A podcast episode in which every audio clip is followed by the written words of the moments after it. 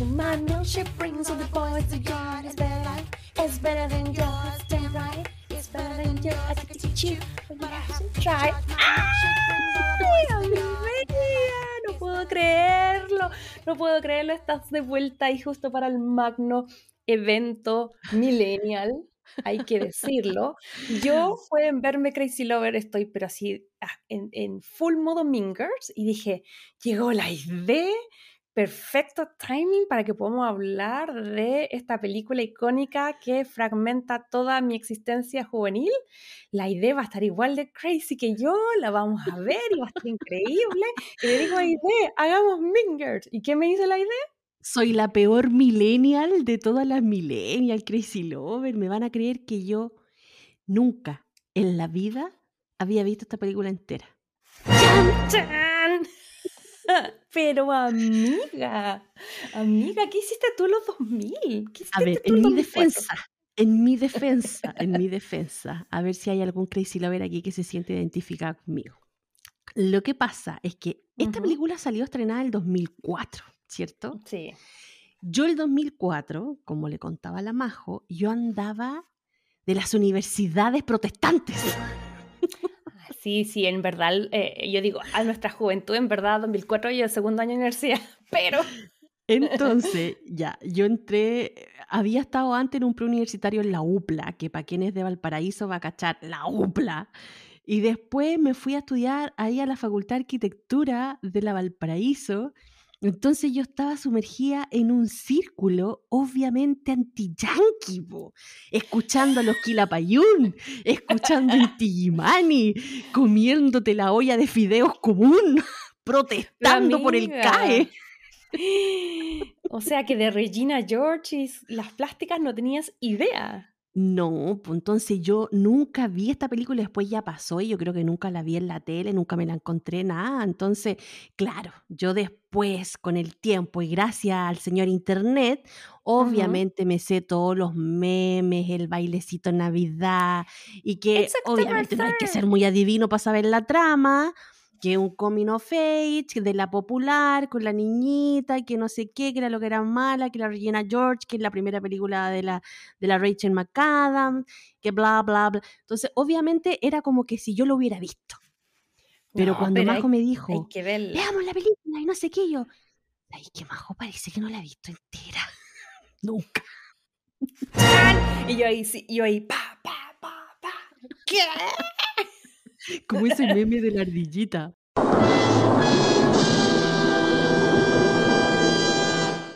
Ay, lo siento. Te he fallado. Cra- Te he fallado, no, amiga, te he al fallado. contrario, Crazy Lovers, porque con motivo del remake, se cumplen 20 años de que se estrena eh, Mingers, la versión original con el elenco que todos conocemos, Lindsay Lohan, Rachel McAdams, eh, la Lacey Chamber, la Amanda Seyfried eh, y obviamente la Tina Fey. Entonces mm, dijeron que mejor forma de celebrarlo que con un remake de el musical de Broadway. Eso es súper importante. No es la misma versión, es un musical. Entonces, eh, con todo este hype, nosotros decidimos eh, ir a un clásico millennial, porque de verdad siento que esta es una película que engloba toda una era. Va a ser entretenido para que quienes eh, somos super fans, yo tengo hasta mi polera, estoy camiseteada aquí con Regina. Oh, Fate. sí, mi nombre es Regina George. Que ustedes no han visto el, no han visto el. No hemos Oh, visto que el musical, tan po. muy en el musical. Anyway, pero va a estar entretenido porque van a poder ver a alguien que la ha visto 25 mil veces y también vamos a tener la opinión de la única millennial que no la había Que visto. no la ha visto. Bueno, ahora ya la Eh, vi, ya, pues Crazy Lover, ya la vi, ya la vi. Vamos a ver las primeras impresiones de la idea. ¿Le gustó? ¿No le gustó? ¿Vuelve a Inti Illimani o se queda? o se queda con Milkshake.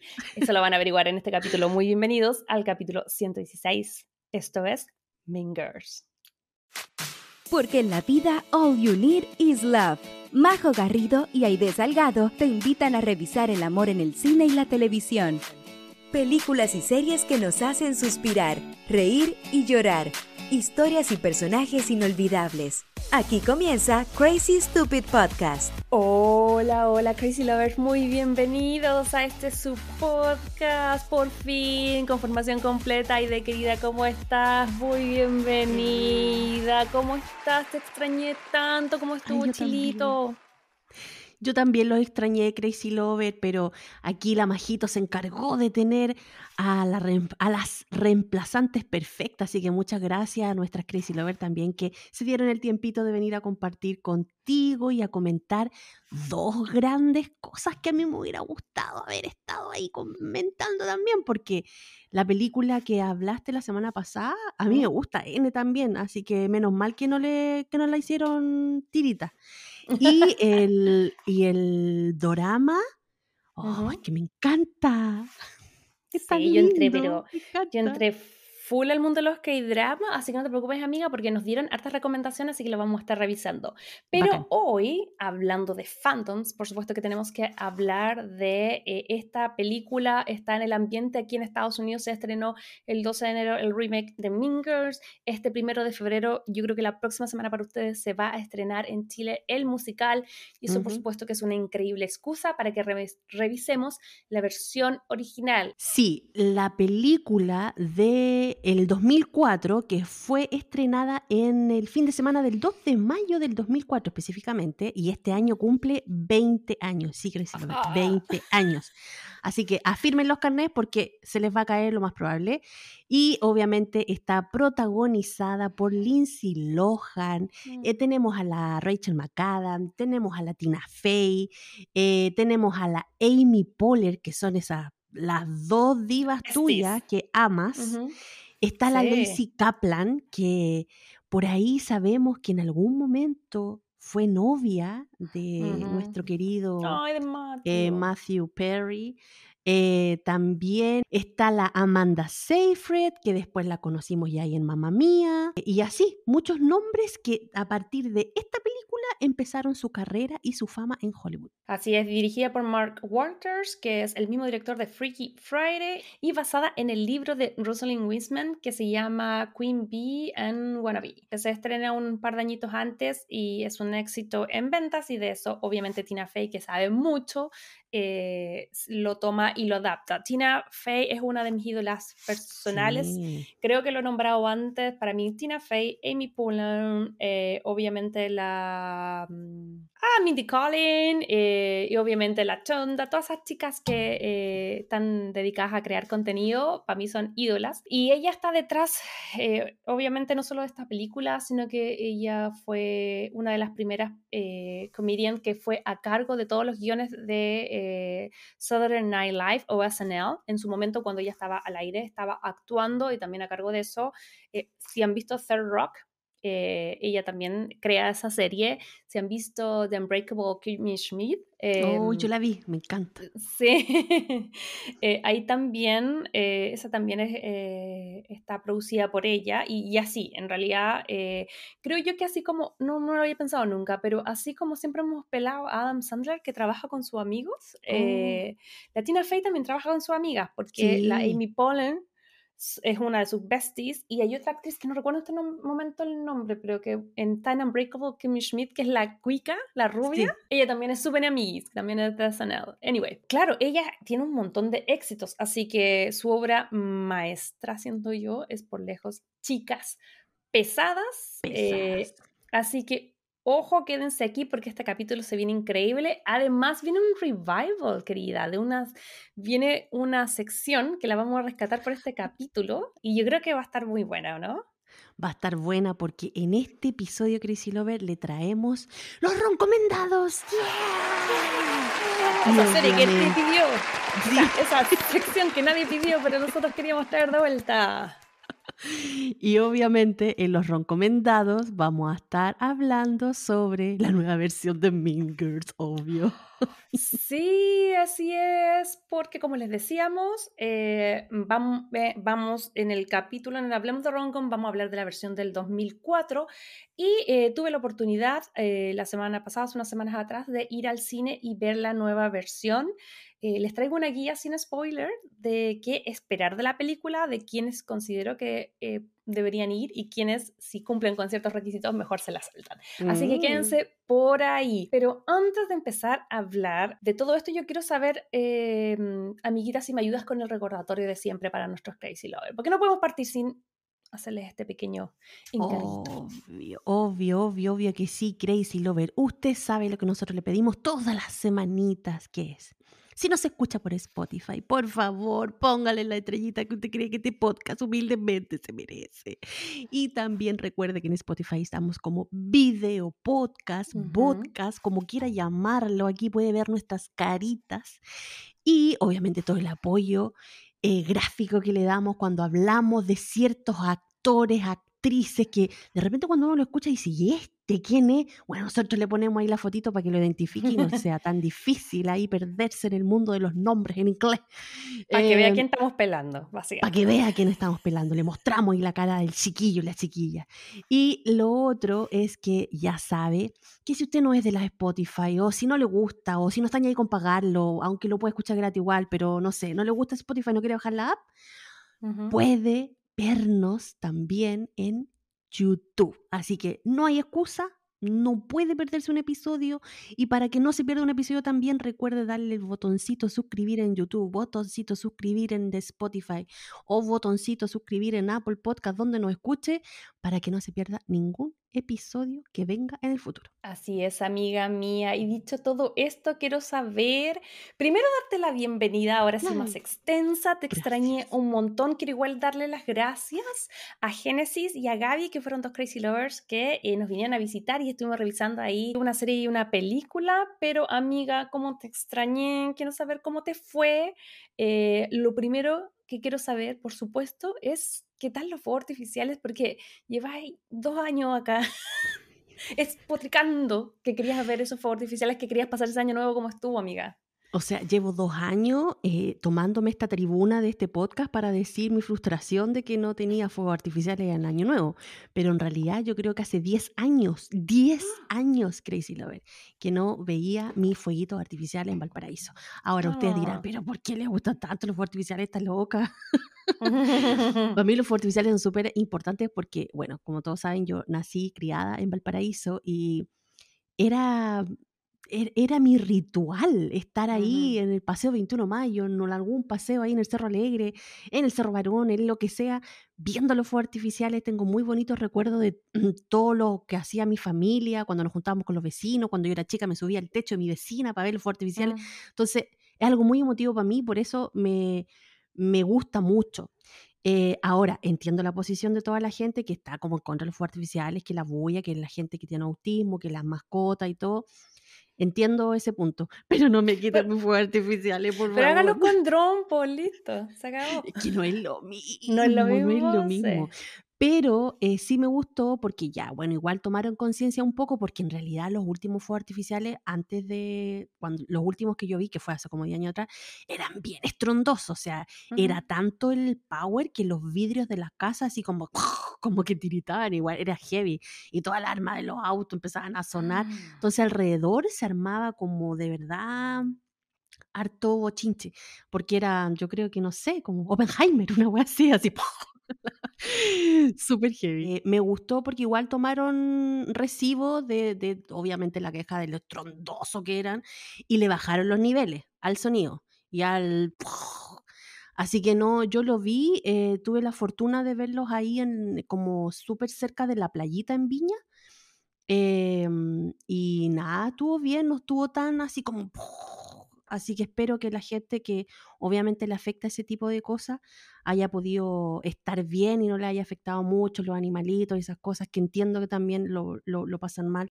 Pero es algo tan genial, no sé, a mí me gusta, ojalá nunca se termine. Y, y he visto versiones en drones y no es lo mismo, igual, es distinto. Pero bueno, Pero bueno, cumpliste tu meta, la verdad eh, estoy muy contenta por ti, me encanta verte que volviste eh, con hartas energía, renovada desde Chile, siempre eh, uno llega con el corazón llenito. Eh, así que yo creo que voy a tomar todas esas energías para preguntarte eh, tus primeras impresiones, porque de verdad que me siento así como, un- yo creo que estoy aquí viendo, estoy en presencia de un milagro del Señor. el único, la única millennial. El espécimen raro millennial. Que nunca había visto eh, Mingers. La viste anoche y yo lo, tu único feedback, porque intentamos no, no comunicarnos nada antes de grabar, fue, amiga, me gustó. Pero por favor cuéntame más detalles. ¿Qué te pareció esta película? Me pareció que la actuación, bueno, de ahora entiendo por qué es tan icónica la actuación de eh, Rachel McAdams en esta película. Encuentro que lo hace súper bien. La mina min, así pesada. Así que no, lo hago, lo hace súper bien, me encantó su personaje. La Lindsay Lohan también, me encantó cómo hace el personaje ella. Y las otras dos secuaces, medias pavitas también. Eh, el chiquillo bonito, pero que era piola, medio tontito. me, da, me da mucha risa como, como encasillan los estereotipos de personas cuando tú estás ahí en el colegio, pero igual a pesar de que es una historia que está basada en, en- en las escuelas gringas, eh, igual yo tuve Regina George en mi colegio. Por supuesto, todos tuvimos. O todos fuimos. Yo creo que es algo universal, es una historia universal que por eso a lo mejor pega, porque todas hemos tenido una Regina George, o hemos tenido, o hemos sido, o, o que hemos, no sé, para el niño que te gusta y hecho alguna tontera, no sé, Ujú. algo, o te hay cagado al amigo por andar, no sé, haciendo otra cosa. Entonces, hay hartas situaciones en que yo creo que todos en la adolescencia pasamos por eso, y ya desde Mm. ahí podía empatizar con los personajes y, y ya ahí decía, ay, yo bacán. Sí, porque igual hay que eh, aclarar, Crazy Lover, que no habíamos hecho antes esta película no porque no, no, no nos gustara o, o la idea a lo mejor no quisiera verla por primera vez, sino que porque es básicamente más que una historia de amor, de romance, es un coming of age. Pero yo siento que vamos a hablar un poquitito de la tecla de romance, que tal vez la podríamos ver a través de los personajes de Katie, Regina y eh, Aaron. ¿Sabéis qué? Yo igual encuentro, y lo, y lo hablamos antes de empezar a grabar, igual yo encuentro que esta es una película de romance, a lo mejor no interés romántico, pero sí es como mujer querete y quiere a tus iguales, ¿cachai? Quiere a tu, a tu, a tu comunidad. Y yo encuentro que es súper interesante ese, ese punto de vista. Yo ahí comparto completamente contigo y creo que lo tenía anotado en la pauta. Creo que para mí, que lo vi en su momento cuando se estrenó, fue una de las primeras películas que a mí me habló de sororidad. Me habló de amor propio, me habló de que uno tiene que eh, querer y respetar a, a tus pares. Y, a- y- y creo que no solamente como, obviamente, a todos los seres humanos, pero acá va muy dirigido hacia las mujeres. Creo yo que todo el tema del burn book eh, que vamos a hablar más adelante, es como mm, englobar una situación que en realidad pasaba harto, que sigue sucediendo. Creo yo que ahora las generaciones nuevas tienen distintas conciencias y approach a ese tipo de, de cosas de cómo referirse al cuerpo de los demás, a cómo referirse a uno, pero todavía están. O sea, algunas cosas han mejorado, algunas cosas han mutado, pero siento que que otras que son súper inherentes a ser joven y, y a estar inseguro de tu cuerpo o, o, de, o de, de lo que tú quieres. Entonces, todo eso lo rescata súper bien esta película que está llena de simbolismo. Entonces, como tú Sí. dices, es sobre... No, yo creo que no es tanto como el amor romántico que se toca en un, en un pedacito, pero más Ujú. que nada sobre el amor propio y sobre eh, la sororidad, sobre no hablar de mal de otras personas y, y, y en el fondo creo que el título Chicas Pesadas, eh, bueno, su título en español, eh, engloba mucho el tema de que todas en algún momento hemos sido una chica pesada, pero no somos unas chicas malas, creo yo, no sé. No, y lo otro que, que me gusta mucho y que quiero mm, enfocar también, que a lo mejor yo me fue, soy muy rollenta yo, pero me gustó mucho el mensaje que le da la profesora, porque cuando ella empezó a hacer esta cuestión de, mm, de opacarse y de empezar como a disminuir su conocimiento, por ejemplo, por las matemáticas, la profesora le dice, no es necesario que renuncies a tu esencia o a ser tú para conquistar a otra persona. ¿Cachai? Ujú. ¿Y quién no ha caído en eso? Entonces, ese mensaje también lo encuentro súper fuerte, especialmente para la gente adolescente o que a lo mejor no tiene un criterio tan formado, ¿cachai? La importancia que es de no renunciar a tu esencia o no renunciar a ti por tratar de conquistar a un Gilberto, pues, ¿cachai? Eso, eso también es como bacán. Me hubiera encantado tener una profesora como ella. Sí, no. El personaje de la Tina Fey, eh, que se llama Mrs. Norbury, eh, está bien interesante porque creo que em, ella igual es como Gen X, o sea, generación X, em, pero es era como una profesora típica. Yo siento que los profesores millennials son como más como, ok, tratemos de que los, los eh, estudiantes nos quieran y llegar como de formas eh, más empáticas a, ellos y todo, como que hay esa preocupación. Nosotros crecimos con profesores que eran de otra generación y que no tenían tantos en su mente. En cambio, el personaje de Mrs. Norbury sí lo tiene. Y yo creo que es una de las profesoras que que te recuerda como esos profesores con vocación, que es como, no solamente me interesa tener promedio de notas, que la gente pase mi ramo, sino que estoy viendo que hay una chica que tiene potencial en la asignatura que yo doy y la puedo aconsejar no solo en, el tema de matemáticas, sino que en la vida. Y un profesor es un líder al final, es un formador, entonces como que siento que, que, el personaje está súper eh, bueno.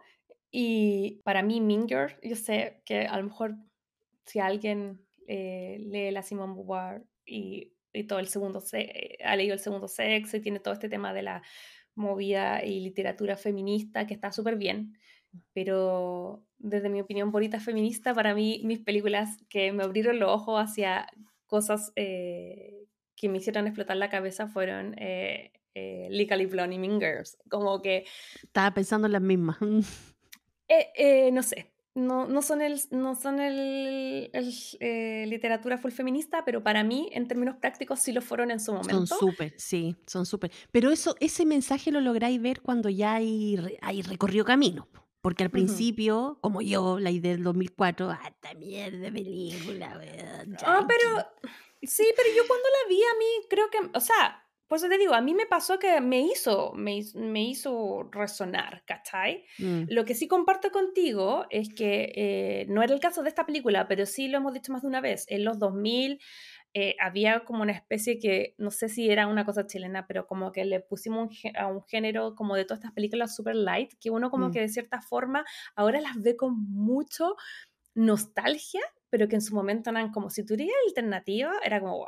Y, igual está bueno que esta, esta estas películas encierra mucho lo que hemos hablado nosotros un montón de veces en este podcast, como que lo popular, lo pop, lo rosadito versus lo alternativo, el negro, y cómo esas dos corrientes no transaban, o eras mm. una cosa o eres la otra, que es algo muy diferente a las generaciones actuales. Entonces, por ejemplo, me pasaba que cuando te dicen Scream, What You Did Last, o sea, solo existe el verano pasado, Scream, todas las American Pie, uno dice, ah, películas tontas estadounidenses, ni siquiera las voy a ver. Y aquí estamos ahora viéndolas, como acordándonos, subiéndolas. Pero American Pie no te la voy a comentar. Hoy, sí, mira, American Pie es una estupidez, pero eh, igual a mí me Scream tampoco. Ojo que ahora viene la Scream nueva con la Jenna Ortega. Pero Mingers se escapa absolutamente a todo esto y, yo creo que eso ha hecho que sea, deje una huella súper importante en la cultura pop, porque creo que hay muy pocas películas en el último tiempo, hay películas más antiguas que lo han hecho, pero en el último tiempo, en el último tiempo, hace 20 años atrás, que dejaron una marca tan profunda, porque siento que las plásticas, las frases, o sea, es octubre 3, los miércoles nos vestimos de rosado, eh, qué sé yo, eh, no sé. el bailecito de Navidad también, po. Sí, ah, eh, you're so obsessed with me. Como que, eh, y Fetch, eso también, como que siento que son cosas eh, como no lo logra Fetch, nunca lo logra, pero son cosas que quedaron súper en el inconsciente eh, colectivo y que fueron inspiración también para cantantes, para películas, como que siento que son como, para mí, Mingers es una fotografía de los 2000. Como que... Oye, ¿y no, te, ¿y no te has puesto a pensar que a lo mejor estas películas, porque en realidad cuando tú estás en la edad de estas películas, como que no las pescáis mucho y decís, ay, qué tontera. Pero cuando ya estáis más adulta, como que las pescáis y las recordáis, así como que, ay, qué bacán esta película. Yo creo que estas películas son coming of age para gente adulta que extraña su etapa adolescente. Que son escritas por gente adulta con nostalgia. Claro. Y yo, y yo creo que lo que pasa es que nosotros operamos sobre la nostalgia, o sea, nosotros ahora estamos haciendo podcast de películas y series de los 2000 y estamos hablando de, estamos cantando y bailando Milkshake de Kelly's, mm, pero, eh, o sea, en 20 años más van a estar aquí, no sé en qué formato, eh, haciendo todo un análisis de por qué, no sé, eh, Peso Pluma era lo mejor, ¿cachai? O como Paloma Mami o no sé qué. no, desde mi punto de vista, tanto la música, el cine, no es que haya uno mejor que otro, solamente yo tengo la teoría que las mejores cosas en la vida pasan cuando tú tenés 13 y 14. Sí. Y no, y no es que no es que sean objetivamente las cosas más importantes, sino que para uno lo que estaba de moda cuando tenías 13 y 14 años es lo que se te queda pegado para siempre. Para siempre, fue. Mm, sí. Entonces, por eso los papás encuentran que, no sé, por el rock de los 80 o de los 70 era increíble y nosotros rayamos con los 2000 y, y Baby Podcast irá a rayar con lo whatever que están escuchando ahora, ¿cachai? Entonces, mm, eso me pasa.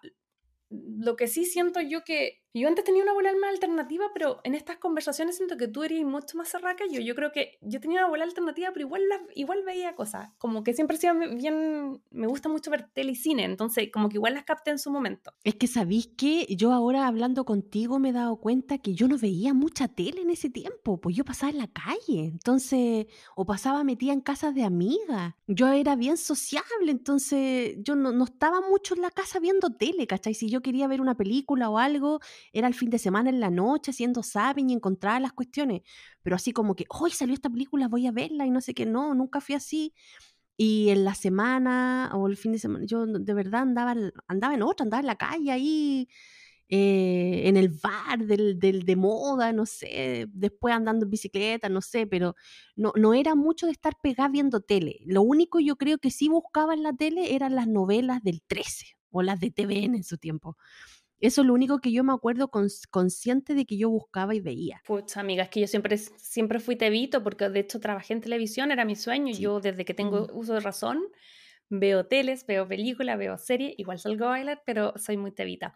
Oye, pero hablando como del impacto ya más en, en, el tema de, de, la música y el arte. Tipo, porque no olvidemos que en e, uno de los videoclips de Thank You Next, que es de Ariana Grande, ahí le hace un guiño, pero súper clarito a esta película. También Mariah Carey en algún momento también dice la palabra. Sí, así que no, y aparte hasta una línea como de tienda de candy sacó una línea basada en elementos que, salen en la película. Es que es la, es la marca sueca de las barritas, que eran como supuestamente como para adelgazar, pero que en realidad eran para ganar peso. Em, sí. un montón, hay videojuegos y en el último tiempo ha habido harto revival. El, el, año pasado en el Super Bowl hicieron, no, miento, no era Super Bowl, parece que fue para Black Friday. Hicieron como un comercial, hicieron como una mini, claro, de Walmart, que hicieron una mini reunión donde era un comercial para incitar a comprar, compren, compren, compren, pero estaba todo el cast excepto Rachel McAdams y, fue bien, controversial porque me recordaba un poquito lo que pasa en Sex and the City cuando todas se quieren juntar, pero la mm, Kim Cattrall mm. no. Y ella dijo, eh, vi una entrevista donde decía que ella nunca ha estado en contra de una reunión para Minger, sino que ella como persona, como Rachel McAdams, no hace comerciales. Ella solo hace películas, series y obras de teatro. Entonces ella nunca ha estado, nunca ha cruzado el tema del advertising. So dijo, si me llaman para una reunión que tenga que ver con película, algún corto que de repente se hace, eh, Love Actually hizo eso una vez para como para una cosa de caridad, hicieron como un mini corto que es Love Actually 2. Em, ella estaba abierta a hacerlo, ¿cachai? Pero como que para el comercial de Walmart no. Pero igual me dejó pensando así como, Chin, onda, no cerró la puerta y, que es la única que no ha vuelto a tocar el tema de Regina George, porque hemos visto eh, en comerciales, en redes sociales, a todos los actores de una u otra forma eh, eh encarnar nuevamente a, sus personajes o hacer publicidad con ellos. El actor Jonathan Bennett que hace Aaron eh, sacó el año pasado, mm, cuando era octubre 3, salió ah. Ah, una campaña de Tinder. Y igual era buena, porque en el fondo era como para decir que no te estafen, como el tema de como estafador de Tinder y todo, y era como con temática Mingers. Entonces, como que igual sería entretenido. No sé, ¿qué, ¿qué, te pasaría a ti? Tú eres de la corriente, porque siento que, tomando el tema del del remake y del, del musical. Hay gente que es como, no toquen nada, que está perfecto, no lo vuelvan a hacer, y hay gente que hágalo 20 veces bacán. ¿Cuál es tu posición con respecto a las cosas? No solo con Minger, sino en general. ¿Sabéis qué? Yo creo que igual la historia de Minger, eh, o sea, no es una fórmula exclusiva. Yo, yo esta fórmula la he visto en un montón de otras películas. Entonces, si la hacen de nuevo, yo de verdad no creo que influya mucho. Claro, creo que por ahí hubo una Minger 2 que nadie la vio en el Ujú. 2011, pero ya está bien, porque trataron como de hacer otra historia, no sé.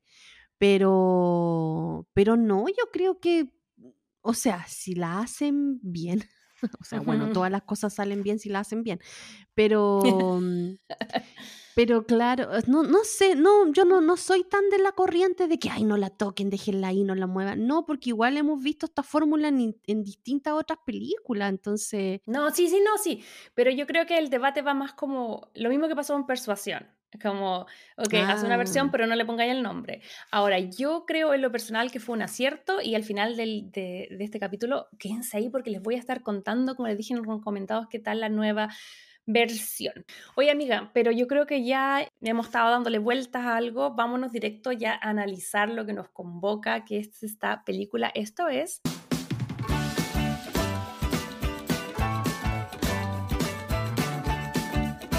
Hablemos de rom-coms. Ok, Crazy Lovers, entonces, Mingers es una comedia juvenil lanzada el 2004 y dirigida por Mark Waters.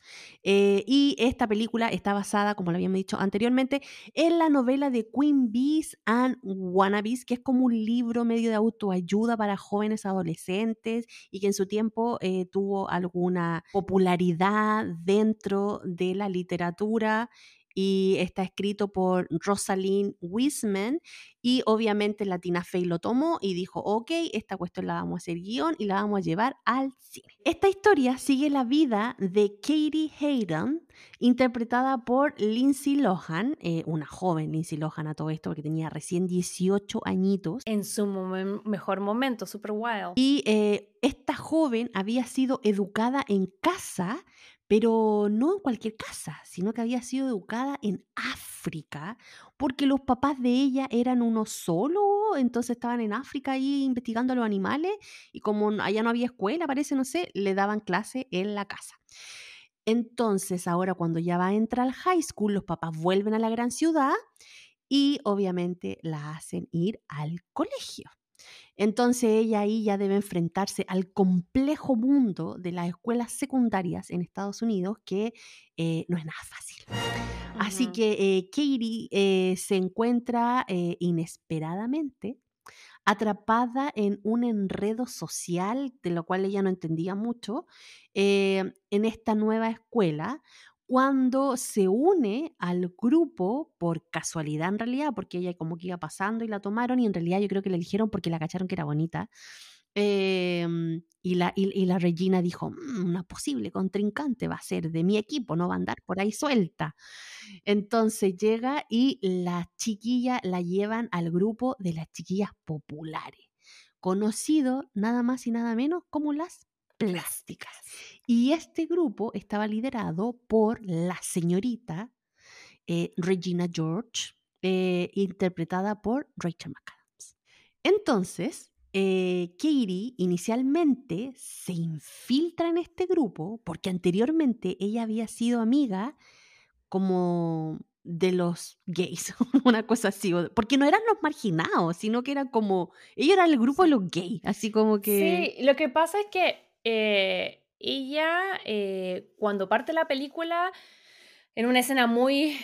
eh, que yo creo que es, eh, es como así, como que ella llega al, al tema de- del break para almorzar y no sabe con quién sentarse, y ahí termina como comiendo en los baños y hay dos personajes súper claves que son Janice y Damien, que, ojo, que sobre todo en la primera, porque cambia un poquitito ahora en- en la última que vi, pero en la primera está el rumor de que Janice es lesbiana, pero no es una confirmación, es solamente el rumor. El rumor, Y, sí. y claro, y eh, que después vamos a ver quién lo, qué Queen Bean lo inició. Lo inició. Y Demian sí es un, uno de los chicos eh, que es abiertamente homosexual.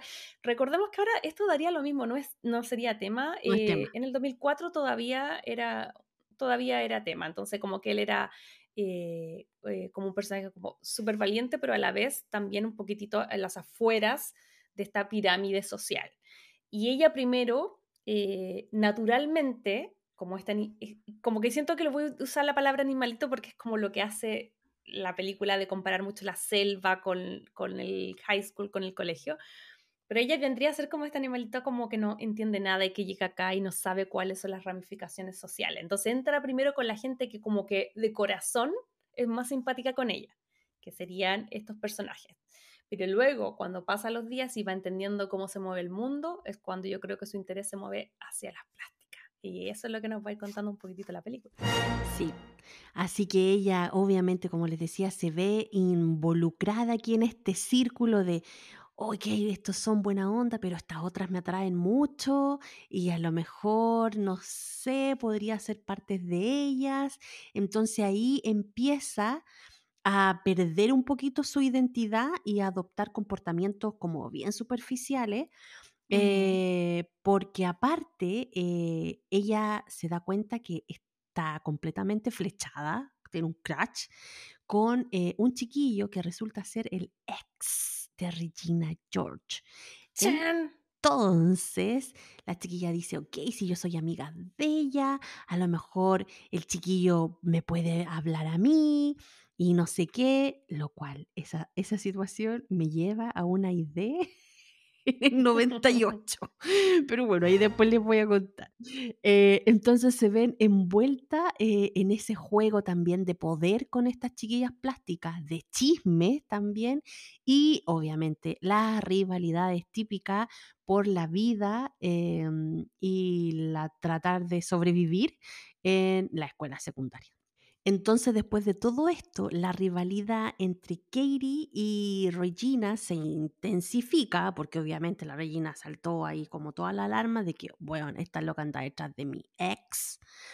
Eh, entonces aquí ya se, se ponen como a pelear un poquito eh, por el chiquillo, pero como que no se note, porque igual la, la Katie le dice, ay, no, no importa, pero igual por dentro estaba súper picada, y crea un plan para eh, desmembrar todo este, este cuento de, la, de las plásticas con los amigos que tenía. Entonces el plan era de que primero tenían que quitarle su cuerpo hot a Regina George, así como que hacer algo para que ya no fuera tan bonita, desmembrar a sus secuaces, que eran las dos amigas que siempre andaban detrás de ella, y lo otro era eh, quitarle al loco, ¿cierto? Al Aaron. La Katie igual era como súper inocentona y aquí la que viene con la idea es la Janice, pero utiliza un poco a la Katie como para que ejecute sus ideas y con el tiempo nos vamos a dar cuenta cuál es la rivalidad que tiene Janice, quien al parecer cuando era más niña era súper cercana a Regina, pero ella hace correr un rumor de que supuestamente como que ella era lesbiana y estaba obsesionada con Regina y eso obviamente la, eh, la hizo sufrir porque no era, no era verdad y... em, ella como que se sale de esta amistad, se vuelve como alternativa y obviamente genera un odio. Y ve en Katie una forma o un mecanismo de venganza. Entonces, eh, creo yo que está la venganza de, de Janice eh, y que representa a todo el mundo que la Regina había hecho bullying. Y también está la venganza personal de Katie, que es como, pucha, eh, de puro picota me quitaste el vino, ¿cachai? Como que en verdad ella lo engañaba ni le gustaba, pero cuando Mm. vio que a la Katie le gustó y que tenía onda, entonces ahí lo quiso. Que son todos los motores que lo- los jóvenes no hacen mover. Ah, nos hacen. O no hacían movernos. La cosa es que ponen este plan en marcha y hasta mm, cierto tiempo resulta, y al final logran todos los, los tags, pero eh, mm, al final Katie se da cuenta de que se convirtió ella en la Regina George porque se vio como encantada por esta popularidad, porque la gente la siguiera, por sen- sentirse la bonita, por sentirse la más importante en el colegio, y desprecia un poco también a los amigos que la habían eh, albergado cuando ella recién llegó. Y aquí empieza como la guerra porque al final eh, todo lo que tenía que ver como con esta amistad se pierde, em, ahí entran los poderes de autenticidad, como que no hay mucha, y también se dan cuenta con todo este problema, porque esto genera muchos problemas, los efectos negativos que tiene esta rivalidad em, y la crueldad y la manipulación que se generan dentro de esta situación. Tanto así que toda la escuela colapsa en algún momento porque se llega a ver a la luz movida por la ira. Regina George saca al final como un libro, que es el libro, el, el Burn Book, eh, que ahí ella, ella escribía como todas las cosas malas de la, de la gente, como que era así como todo el odio, lo botaba ahí con foto y todo, pero al final Regina en su venganza dice, no, yo no lo escribí, esto lo hizo Katie. Entonces ahí ya, ya la embarra en el colegio, todo ahí enojado por la cuestión, porque se viralizó. el, el, libro y todo lo que salía ahí. Y aquí ya entra la profesora y la profesora hace como esta catarsis de todas las mujeres eh, y aquí ya como que les dice ya, o sea, o arreglan sus problemas o arreglan sus problemas, porque esta cuestión ya no puede seguir así, no pueden tener estas peleas, no pueden seguir siendo malas con ustedes mismas eh, y traten de arreglarlo. Entonces ahí en esa regla es, todos hacen sus meas culpas, todos tratan de limpiarse sus pecados y no sé qué, pero cuando Regina y Katie están en un enfrentamiento, Regina se da vuelta y le dice una cuestión a Katie. Y aquí viene algo que yo no me esperaba. Pero viene un bus y la atropella. Ese es el primer final no final que yo había visto en eh, esa época. Como que uno piensa, ¡Ah! se murió. Se murió, claro. Entonces de ahí ya obviamente lo cuentan de modo chistoso, o sea, tampoco es tan terrible como un One Day que la atropellan y que hay buribunda, no, es como igual en modo chistoso. Entonces ya después ahí, obviamente la Katie queda, la Katie queda como la mala, que porque todo el mundo decía que la empujó, pero no la había empujado y no sé qué, y al final la Katie ahí tiene como un, tiene como un momentum y se da cuenta y dice, bueno, la estoy cagando, yo no debería ser así, yo no, no, no, no, no tengo esta superficialidad, no me interesan estas cosas. De hecho, creo que es una conversación con la mamá, que la mamá le dice como, ¿quién eres? ¿Cachai? Como, es como te perdiste. como que estaba renunciando a su esencia entonces al final ya, ahí se da cuenta, vuelve a ser y la Regina sigue siendo ella y al final ella se vuelve lo que tenía que ser, o sea, ir al concurso de los matemáticos porque era de las medias nerd, gana el concurso, después llegan al baile y ahí la sale ganadora como la reina del baile, pero ahí le da una lección a todos y les dice así como que esta corona no es solo para mí, le pertenece a todos y le da un pedacito a todos, y ahí como que te dan a entender que todos terminan como bien amigos, eh, y nada, pues así como que terminaron con esa cuestión de la rivalidad de la popular con la otra que no sé qué y bla, bla, bla. Y aquí te cuentan de que, claro, el problema de Regina no era tan solucionable, entonces al final como que su ira y sus cosas la lleva como a otro campo, que era el campo del deporte.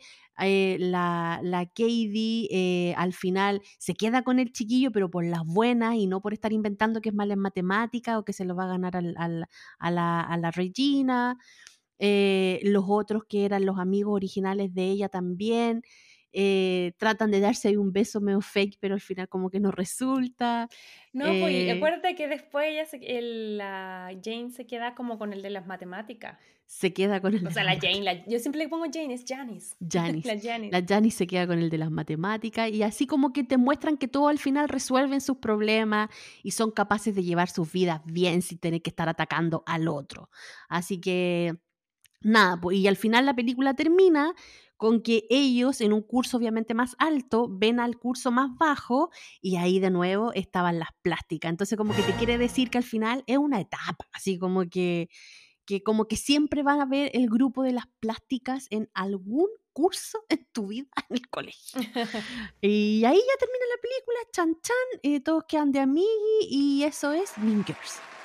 ¡Ay, aplauso! Amiga, ¿sabes que no te interrumpí? Porque sabes que siento que cada pieza de este puzzle llamado Mingers eh, da para hacer un capítulo. Entonces decía, si la interrumpo acá, voy a estar dos horas hablando. Así que te dejé como nunca, no te interrumpí en nada, que la contaras completa porque me muero de ganas de empezar a desmenuzarla.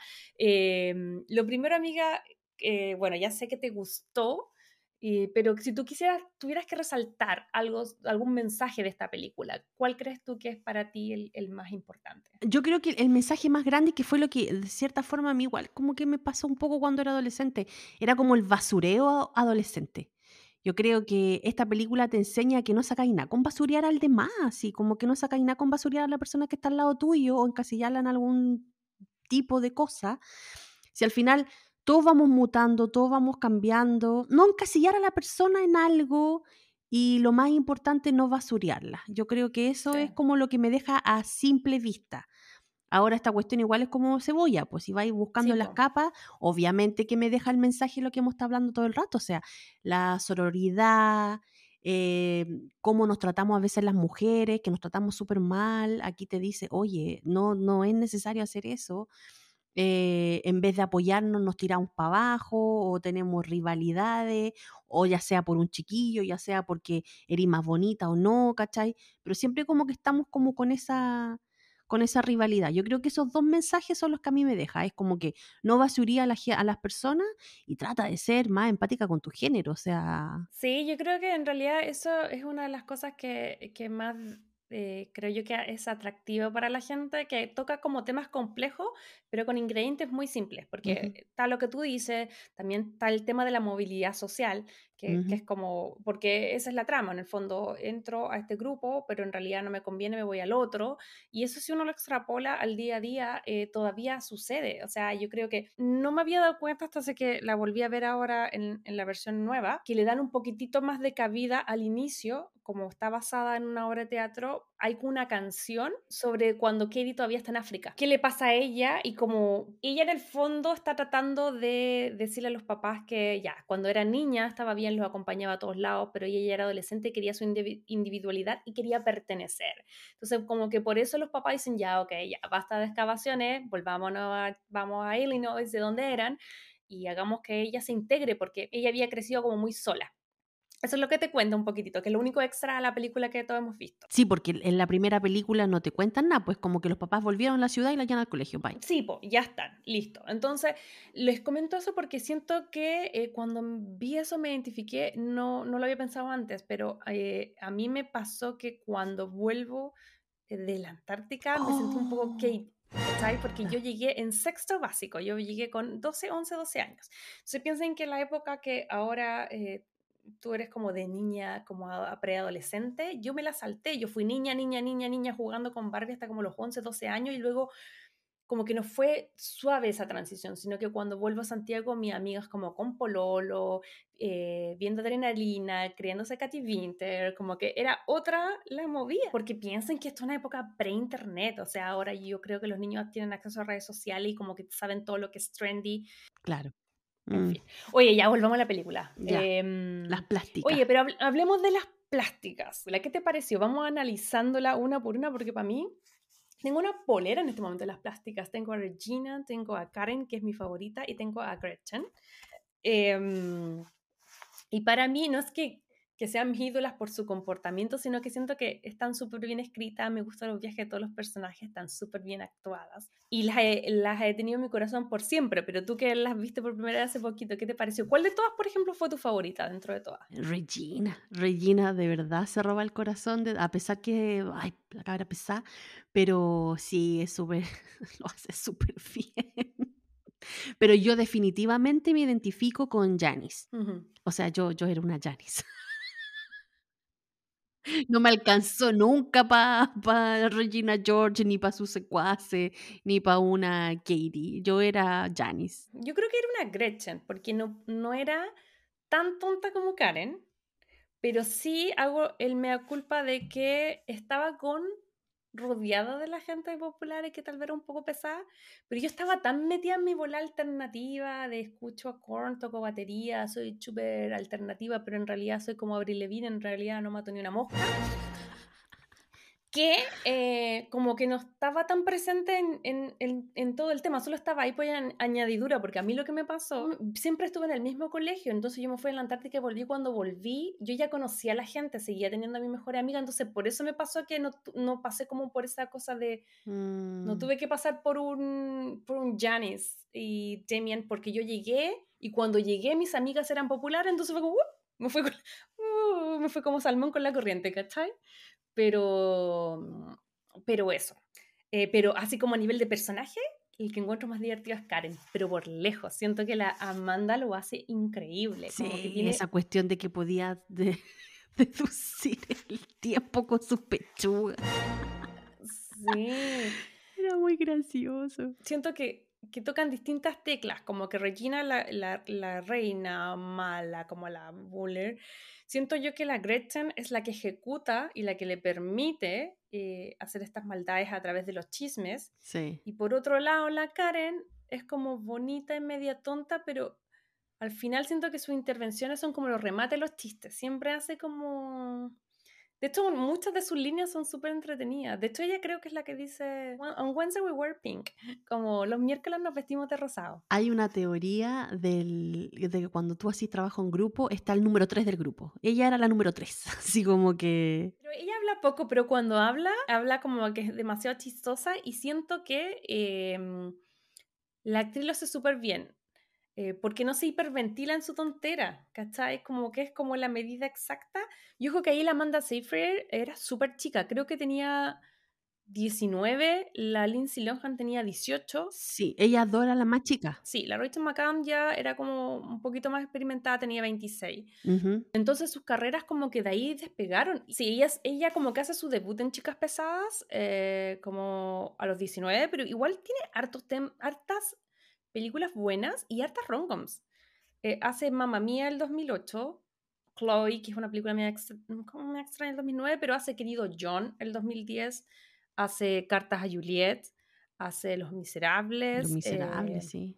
Sí, hace una película que se llama Lovelands, que ella interpreta a la chica que, bueno, se supone que es súper famosa. Yo me acuerdo que cuando era chica mis compañeros siempre hablaban de ella, pero yo nunca vi porno, pero hay una chica que, hay una porno súper famosa al parecer que se llama Garganta Profunda. Parece que la actriz que aparece ahí, hay como una película de ella y la hace ella. Sí, pues súper famosa esa película, igual Sí, pero yo nunca la he visto, pero... Amiga, ¿qué son los gemelos tropicales? ¿Qué son los gemelos tropicales? No sé si realmente existe, nunca la he visto, pero mis amigos siempre huevean con los gemelos tropicales. Eso, porque cuando uno era chica, como que lo- los hombres siempre se jactaban. Séptimo, octavo básico, como de títulos de porno, que yo no sé si en verdad los veían o no, Sí, pero... pero Garganta Profunda, los gemelos tropicales son nombres que siempre salen en una conversación. En fin. Pero al parecer ella salía como protagonizando la historia de esta chica. Hizo Mamma Mía, Here We Go Again. Y bueno, hace muy poco. Ella hizo Dropout, que es eh, la historia biográfica de la Elizabeth Holmes, que es una chica gringa que, bueno, ahora está, está, en, está en la cárcel ya, porque la estaban procesando. Pero ella era una chica como de muchas lucas acá en California, que como que dejó la universidad y que era como la llamada supuestamente segunda a Mark Zuckerberg.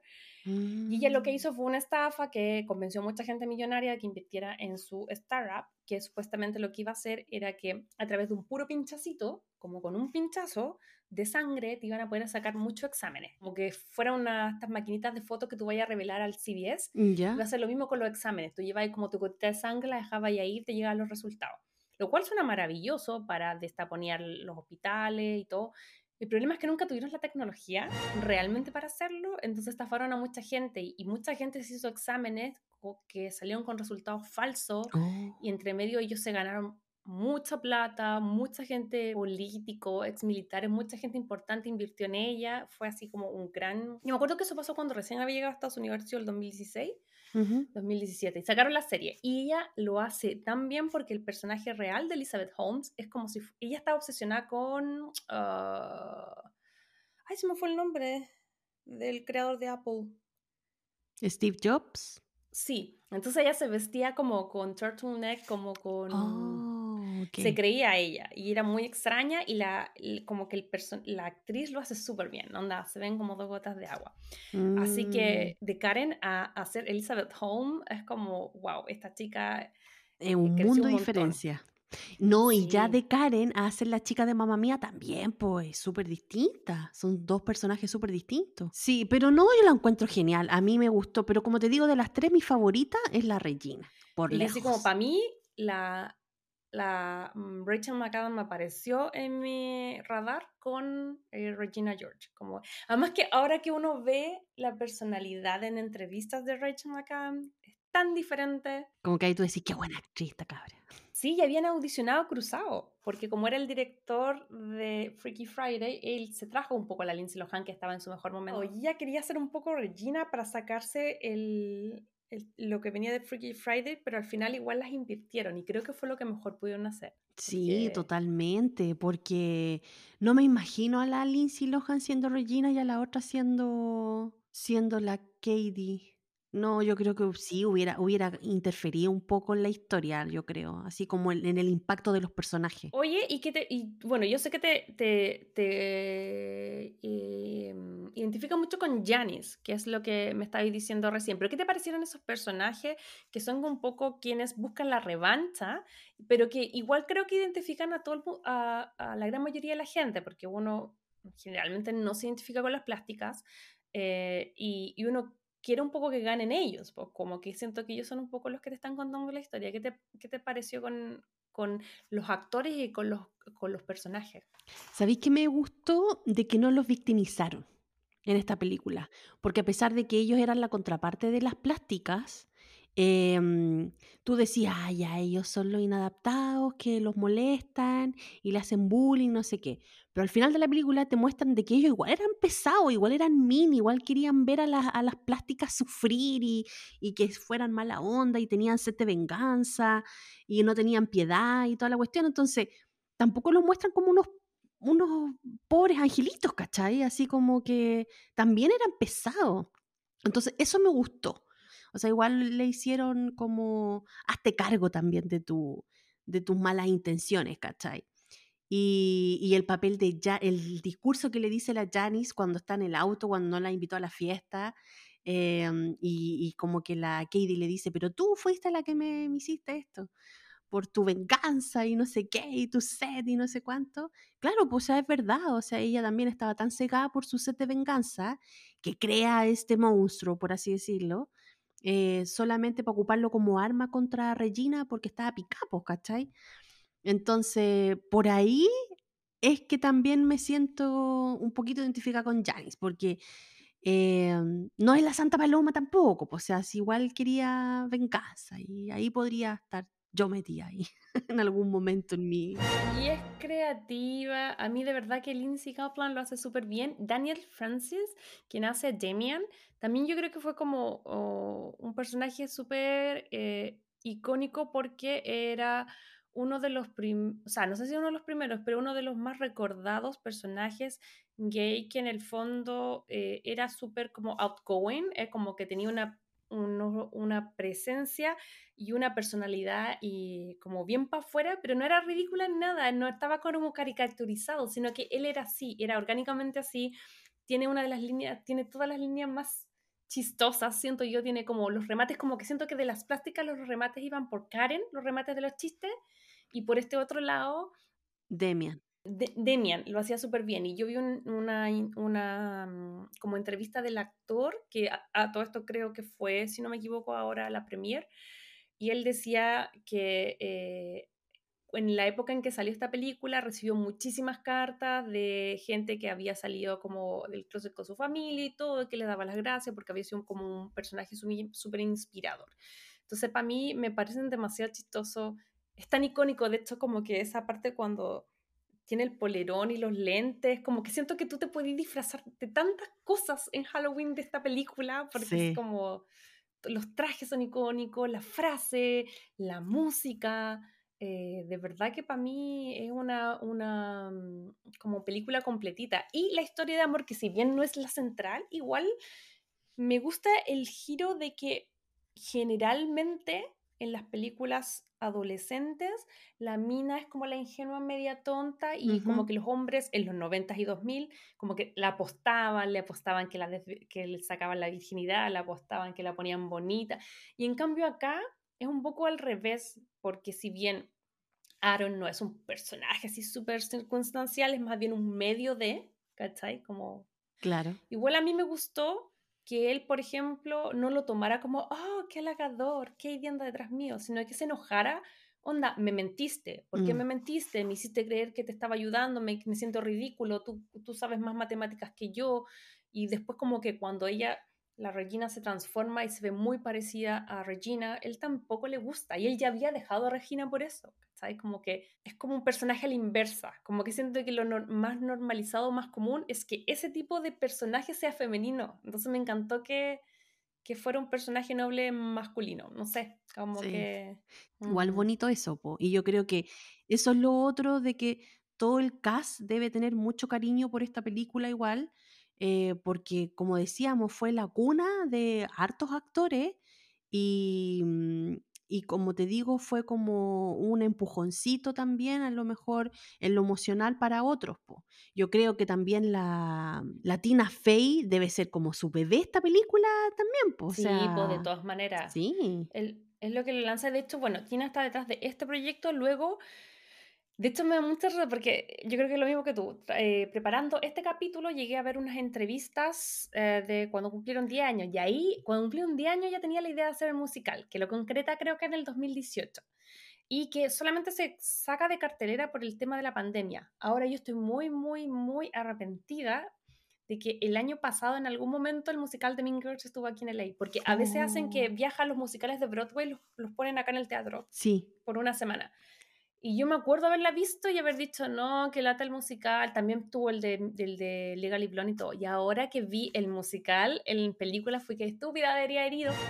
Oh, te lo perdiste. Claro, pero eso también estaba detrás de, de Tina y después Tina lo que hace es que eh, em, todo el mundo decía que venga Mean Girls 2, Mean Girls 2 y ella dice no, está complicado porque yo también creo que no sé si vería una secuela porque siento que igual hay al- como que los personajes cierran tan bien que sería extraño volver a verlos, Mm. como puede ser un cameo por aquí, por allá, como una cosa chiquitita del personaje, pero ver una película eh, como qué pasó con onda, Regina, si Regina se volvió como una mamá súper simpática, como que igual perdería, creo yo, la esencia. Me gusta dejar como, dejarla en la adolescencia. Es que ahora los tiempos no están para las Mean Girls, po. O sea, yo creo que nosotros estamos comentando esto con la nostalgia porque ya lo estamos viendo igual con los ojos del 2004.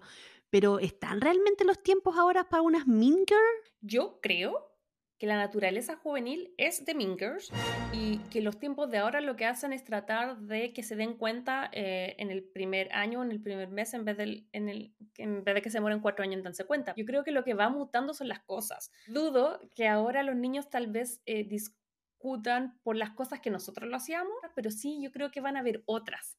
Lo que yo te decía, po, a lo mejor a alguien no le, a, ahora no molestan a nadie por ser gay, pero a lo mejor sí lo molestan por no comprarse el skincare.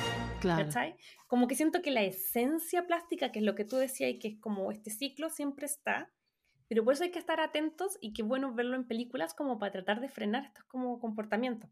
Y sobre todo porque siento que algo que nunca pasa de moda lo va a sacar. Miren, miren que tengo acá, Crazy Lovers. Y ese, como, ¿cómo es por dentro? A ver, ábrelo. Todos me dicen lo mismo, me mandaron un montón de historias así como, oye, ¿qué hay adentro? Es una libreta y chiquillo, esto me lo compré en el cine, es una caja, está vacía. Es para los popcorns. Ah, pero es una cajita. Sí, una cajita de metal. Ah, pero mira, ahí podéis guardar fotos de... Voy a escribir. Ay, de. Hoy día no quería ver Mingers. Postic. Pero retomando, yo creo que el tema del Burn Book es como un gran símbolo de esta película, que yo creo que al final es como un, no sé, eh, como un símbolo de todos hemos hablado mal de alguien, pero ya ponerlo por escrito, poner una foto y sentarse a como a tirar todo ese odio con siempre en el anonimato, porque la gracia de este libro era que nadie sabía lo que la gente escribía. Yo creo que eso no puede estar más vigente ahora a través de redes sociales. O sea, oh yo my bajo. God. Las redes sociales son un burn book. Exacto. O sea, yo bajo el anonimato de ponerme Juanita Pérez 2321, puedo ir y escribir lo que quiera a quien quiera, ¿cachai? Sí, pues. Entonces yo siento que esa escena súper mítica de cuando se destapa el tema de lo que escribían ahí y cada como chica va viendo que están sus secretos o que alguien ha hablado de algún comportamiento, de alguna parte de su cuerpo que le han pelado eh, y que, que empieza a quedar como esta embarrada y está como esta pelea que asimila como si fueran como animales de la selva. Yo creo que eso es como las redes sociales ahora, sí, pero heavy. Yo creo que sin afán de hacer spoiler, adivinando así, tanteando el terreno, yo creo que en, el, en la de ahora, en la película de ahora, obviamente no debe existir el, el book eh, con papel, sino que debe ser digital, po, así como red social. No, el libro existe en físico y de hecho hay una escena como que la mamá dice, mira, encontré un libro antiguo que ustedes solían tener, ¿cachai? Como que llega la actriz que es la Lucy Phillips, que es una actriz que de verdad es igual a la Renée Rapp, que es la actriz que hace a Georgina George. Solo la pusieron porque físicamente son iguales, onda. De verdad que eso está muy bien en la película nueva.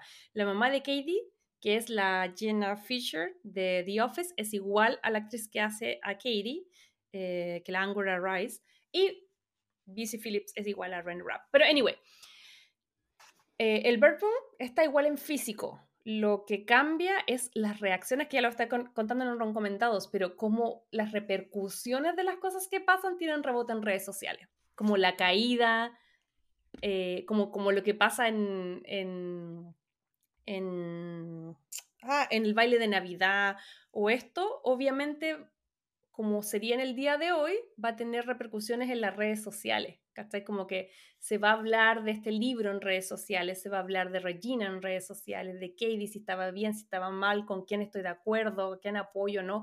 Como que eso sí se ve en redes sociales, pero el libro está en físico. Como que Ok. sería fome que lo hubiesen sacado, creo Yo yo. ahora estoy buscando si existe un Instagram que se llame Burn Book y que hable así de algo. A ver, amiga, nosotros llegando así como mega tarde. Ah, Oye, no quiero, no, vuel- no lo voy a mostrar porque obviamente no quiero fomentar esto, pero encontré una cuenta que se llama Burn Book y que está la foto de chiquillos, adolescentes y hablan de ellos. Qué heavy, yo lo encuentro muy heavy. Como ¡Qué que. heavy! No, debe ser heavy. A eso voy. Como que tú decís como que ahora en las generaciones nuevas las, min- las mingers o las plásticas no funcionan y yo creo que sí, solo que están en otro formato. Sí, siguen existiendo. Bueno, y yo creo que por eso también a esta película le ha ido tan bien, po, porque siempre va a existir un grupo así en el colegio. Siempre, siempre, siempre. Oye, pero amiga, ¿ustedes tenían algo así parecido? Como cuando estaban en el colegio. No sé si un libro, pero yo me acuerdo por lo menos en mi colegio lo que sí existía eran los Ah, rayados. bueno, todos los baños, y todo- o sea, los baños rayadísimos, rayadísimos. Como que tú sabías que lo escribía otra mina tal vez. Así como, Claro, explicaba- especialmente en el baño de hombres limpiecito, pero el baño de mujeres rayado hasta la taza, mujer, así como, como mal, mal, mal, mal. Y a veces yo veía compañeras que salían llorando del baño porque, claro, habían escrito así como, a la Claudia le gusta el pi. Sí, qué heavy, y eran como la vida. Yo creo que ese era el símil a- al. O sea, no lo ten- no teníamos como, lo- como la película, pero sí se hacía. Como que eso siempre existió, ¿cachai? Como, como esa cosa de, s- Eh, como de oye, pero, pero buena, la, buena analogía, Majo. Nuestro burn book era el baño de Sí, mujeres, todo el rato. Todo el rato. Sí. sí. Y que heavy porque al final significaba que ahí volviendo a la película, que eran otras mujeres escribiendo, porque, o sea, puede que uno que otro hombre haya entrado al baño, pero en generalmente eran otras chicas mientras estaban ahí haciendo sus necesidades básicas de la naturaleza. Oye, yo tengo que escribir. contar una historia muy sabrosa. ¿Qué te que yo, yo en, la, en, la, en la básica tuve muchas mingers, así como alrededor mío. Por eso digo que me siento ¿Ya? muy identificada con Janice, porque. Ay, ay, ay. Pero bueno, en fin. Pero una ¿Pero como que vez, te hacían bullying a ti o que hacían bullying en el curso? a mí una vez me querían pegar. Para, pero estaba ahí como en la lista negra. Es que lo que pasa es que en mi colegio, en la básica, eh, weón, yo era piola, no era pesada. Bueno, un poquito, pero no, no tanto. Bueno, la cosa es que había un chiquillo que me gusta. Y el chiquillo tenía una polola eh, de toda la vida. Entonces, el chiquillo era, era como guapo, pues, entonces era como el más guapo del colegio. Entonces, todas las ¿Pero miraban, era o quién No, no, no, otro, otro, estoy hablando de la Ah, base. Bueno, entonces la cosa es que no era el que yo le mandaba canciones por la radio, otro. Tan enamoradizas que éramos, Súper, súper. A mí me decían, no sé si alguna vez viste la Sailor Moon. Mm, sí, pero no, pero las cacho. La verde, la que me. No, Júpiter. La Júpiter que veía a un tipo y se enamoraba, a mí me decían Júpiter porque era igual. Bueno, la cosa es que. mm, Bueno, la cosa es que, nada, pues a mí me gustaba el chiquillo, yo lo miraba en el patio, entonces como que un día la polola cachó. Pero no, pero yo solo lo miraba, yo después pienso y digo, ¿qué onda esta loca, rollenta, weón? Bueno, la cosa es que llega y me espera en la entrada de la puerta en la sala. Chan. ¿Y era mayor que tú del mismo curso? Mayor, po, eran mayor, como por dos años. Bueno, la cosa es que yo llego y estoy sentada en la sala conversando con una amiga y de repente viene la loca y se pone a hablar con una de mis amigas. Entonces, ella pregunta por mí y mi amiga le dice, ah, sí, esa es la que está sentada ahí. Y yo quedo mirando y digo, ¿qué onda? Y después viene mi amiga y me dice, oye, te van a esperar a la salida. Y yo, ¿qué? Te quieren sacar la chucha. No, ¿y te pegaron? No, pues espérate. Y yo llego y digo, ¿pero por qué? ¿Qué hice yo si yo soy un pan de Dios? Y me decía, no, porque ella es la polola del chiquillo que tú estás mirando en el recreo y ella no quiere que tú lo mires, no sé qué, y bla, bla. Y yo, de- y yo dentro de mi cuestión decía, pero si el chiquillo no sabe ni siquiera cómo me llamo, weón. Pero No, la así que loca uno ahí era matada, en verdad. Entonces, después yo salí y yo súper urgida, yo decía, entonces llega y me dicen, ¿tú eres la tanto tanto?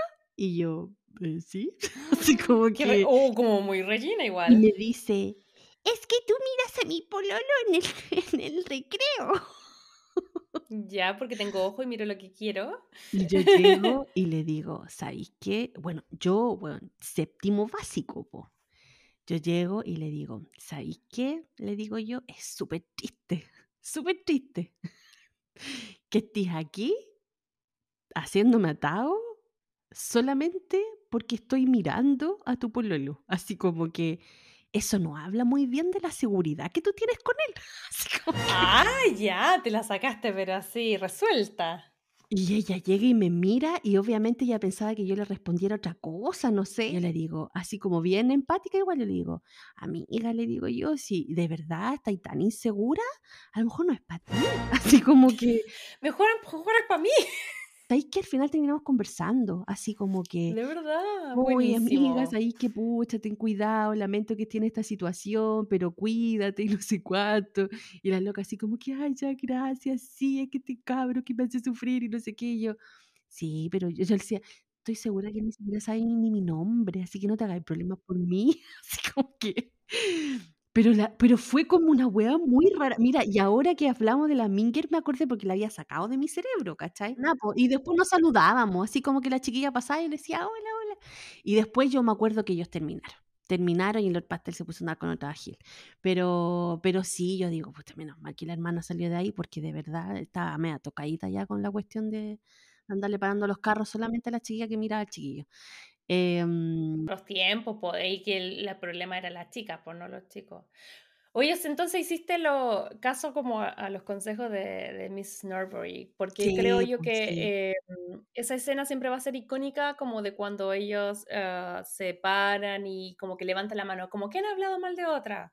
Y a sus espaldas, y ¿de quién han, han hablado mal? Y al final como que creo que esa escena donde se dicen las cosas y se tiran como al grupo me da demasiado risa. Me dio risa cuando se tira la, la, la, la Regina. La Regina fue la que No, se- la, Re- la Gretchen. la Gretchen. Como perdón por ser tan perfecta, tan linda, no sé qué, perdón. Nadie la recibe.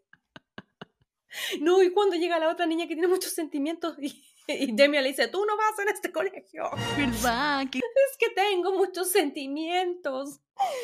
Sí, no, sí, es que sabéis que el diálogo es bacán. Y de hecho esa escena es súper importante porque una vez que logran como, como, como sanar heridas, ahí también es donde se destapa el plan y Regina Sí. ahí cacha que la habían engañado y todo. eh, porque ahí es el momento de Janet. Janet dice, ay, perdón, ¿por qué? Y cuenta todo lo que le hicieron a Regina y queda como ídolo. Así que no, súper importante. Yo creo, amiga, que hemos hablado un montón, pero no puedo eh, parar de preguntarte por eh, algún momento icónico, súper cortito. Em, yo creo que voy a decir uno cortito que creo que vale mencionar, que el tema de la fiesta de Halloween. Yo creo que eso de las chicas, eh, Halloween es la única fecha en el, en el, año en que te puedes vestir como una cualquiera y como que esa es como la traducción en español. Sí. Y, y, ser sexy y no, y no importa nada. Y como que siento que todos, todas las frases de esta película son como demasiado icónicas, pero a mí me gustaba mucho que eso que hay tanto súper sexy y me da risa como el ratón sexy, como porque ya, la gatita sexy, la conejita Playboy y la Karen era un ratón sexy. Era como, wait, what? Como que los ratones están como cero sexy. Y que llegara la otra vestida como de, mm, como de verdad de terror. No sé, como que es mi, mi escena favorita. Sí, sí, esa, esa sí, a mí me gusta también esa escena. Y a ver, estaba pensando a mí me gusta harto la escena cuando la profesora las encierra todas en el, en el gimnasio y les da como la cátedra. Me gusta, me gusta caleta esa cuestión porque ahí te das cuenta realmente de la esencia de la película, para mí, personalmente. Y la otra que me gusta mucho, pero es porque me lleva como a esos tiempos, es cuando todas se conectan con el teléfono y muestran la pantalla a las ah, cuatro y están todos ahí hablando y dicen, espera, así como que la otra está ahí, ti, ti, ti. después la otra, no, como cambio. siempre hacen una trampa para que pelee a la otra y después la otra está al teléfono. Claro, pero es como una nostalgia de que a, mí me gusta esa escena porque me acuerdo de, oh, ¿verdad que antes tú hablabas por teléfono mucho rato con tu amiga? Así como que yo tenía una amiga que hablábamos toda la noche por teléfono, toda la noche, y hablábamos caleta cuestiones, y de repente nos quedamos dormidas las dos ahí, enchufar el teléfono. Tenían su propio podcast, antes de los podcasts. Y sonaba pi, pi, pi, y ahí cortábamos. No sé, despertaba a las 3 de la mañana y ya. Oye, no te retaban, porque yo hacía, yo hacía eso como, igual, como que siento que yo era de esas que llamaba al niño que me gusta y hablaba dos horas de nada. Eh, pero luego llegaba la cuenta de teléfono, pues mi papá igual me retaba. Obvio que me retaban, pues mi papá me retó muchas veces. ¿Qué tanto habláis, weón, con esa weona? Pero sí, pues sí, obvio que me retaban, porque una vez la llamaba yo, otra vez me llamaba ella, no era siempre yo, po. Pero sí, por las cuentas del teléfono infinitas, po. Pero eran horas, horas hablando por teléfono, era heavy. Entonces, esa escena me gusta porque me recuerda como ese momento de cuando yo hablaba por teléfono mucho rato. Oye, amiga, cuéntame cuántos corazones le pones a esta eh, increíble película y por qué. Yo le pongo cuatro corazoncitos a esta película. Ok. Sí. porque me gustó, me gustó Caleta, me gustó N. Eh, como te digo, me sorprendí al verla y darme cuenta que no la había visto entera, porque de verdad fue una, una revelación para mí. ¡Wow! No la he visto.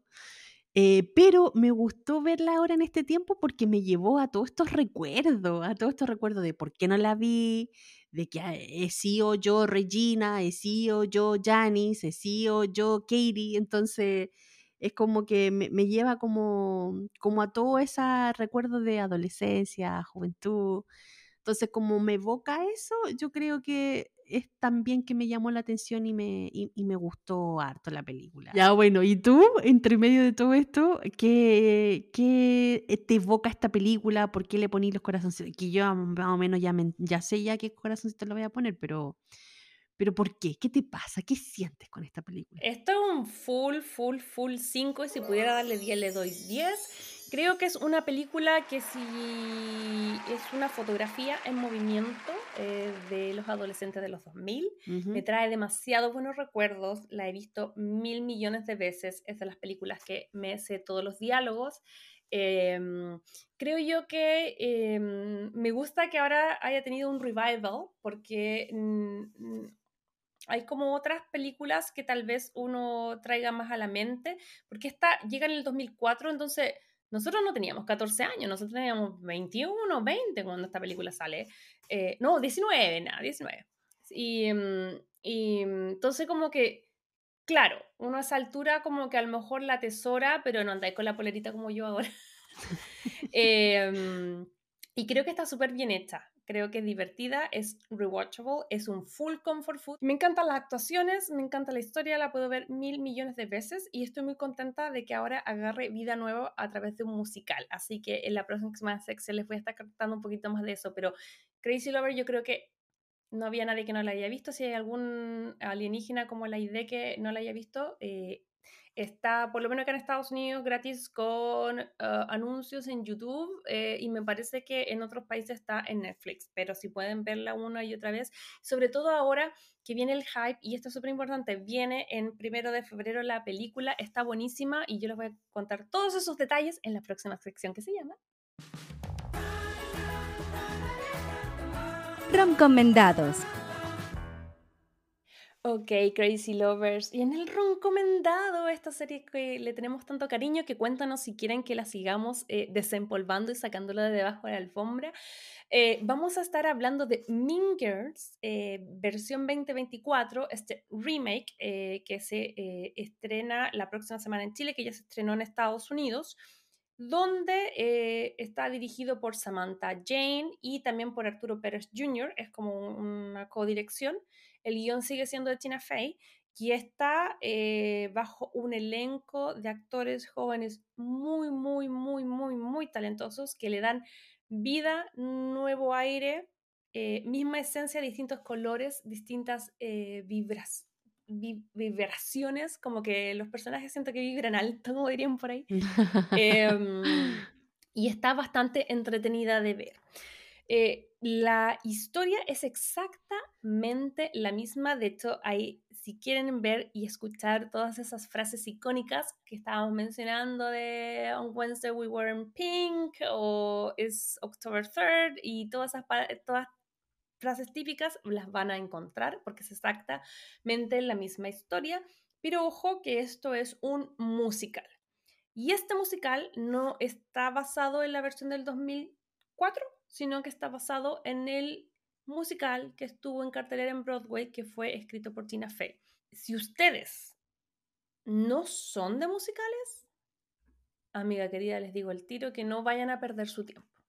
Pero es que este musical yo creo que igual es bueno. No, eso yo le digo para la gente que odia los musicales porque es un súper buen musical. Entonces hay oh. muchas canciones que están muy bien ejecutadas, hay muchos momentos de canciones y bailes y parafernalia. Entonces si a ti no te gusta esa onda, no vayas a perder el tiempo.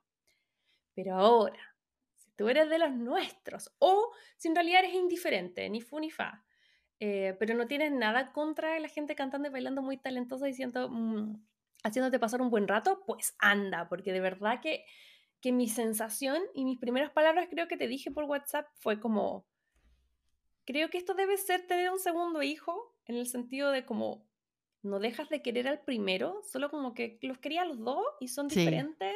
Sí. Eh, son parecidos pero son diferentes a la vez y los quería los dos. Eh, me pasó esto con esta película. Em, yo fui con harto prejuicio de decir, chuta, esto es un tesorito, algo que a mí me gusta, tal vez me lo van a manosear, tal vez no, mm, ¿para qué remover algo que está súper bien hecho? Eh, sin embargo, me llevé la sorpresa de que eh, las actuaciones están muy geniales. Si tuviera que definirlo, diría que es como la versión del 2004, pero en esteroides.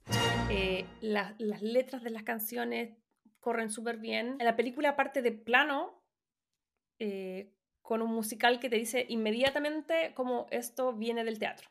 Lo que yo les decía, parte como en África, le dan un momento donde parte la Jenna Fisher, que es la mamá de, que interpreta a la mamá de Katie, que, eh, que es eh, la recepcionista en The Office, por si alguien no, no la tiene en su mente.